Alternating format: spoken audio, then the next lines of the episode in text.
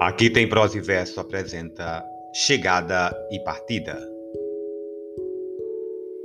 Quando observamos da praia um veleiro a afastar-se da costa, navegando o mar adentro, impelido pela brisa matinal, estamos diante de um espetáculo de beleza rara.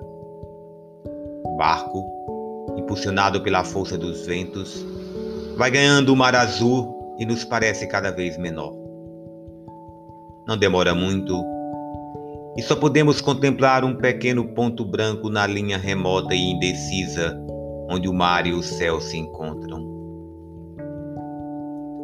Quem observa o veleiro sumir na linha do horizonte certamente exclamará: Já se foi. Terá sumido? Evaporado? Não, certamente. Apenas o perdemos de vista. O barco continua do mesmo tamanho e com a mesma capacidade que tinha quando estava próximo de nós. Continua tão capaz quanto antes de levar ao porto de destino as cargas recebidas. O veleiro não evaporou, apenas não o podemos mais ver. Mas ele continua o mesmo e talvez, no exato instante em que alguém diz já se foi, haverá outras vozes mais além a afirmar: lá vem o veleiro. Assim é a morte. Quando o veleiro parte, levando a preciosa carga de um amor que nos foi caro, e o vemos sumir na linha que separa o visível do invisível, dizemos: já se foi. Terá sumido? Evaporado? Não, certamente. Apenas o perdemos de vista. O ser que amamos continua o mesmo, sua capacidade mental não se perdeu. Suas conquistas seguem intactas da mesma forma que quando estava ao nosso lado. Conserva o mesmo afeto que nutria por nós.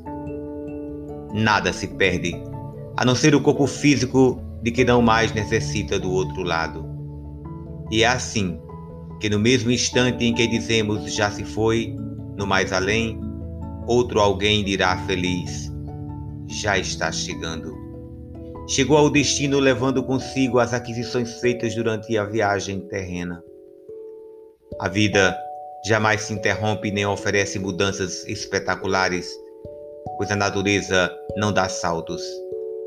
Cada um leva sua carga de vícios e virtudes, de afetos e desafetos, até que se resolva por desfazer-se do que julgar desnecessário. A vida é feita de partidas e chegadas, de idas e vindas.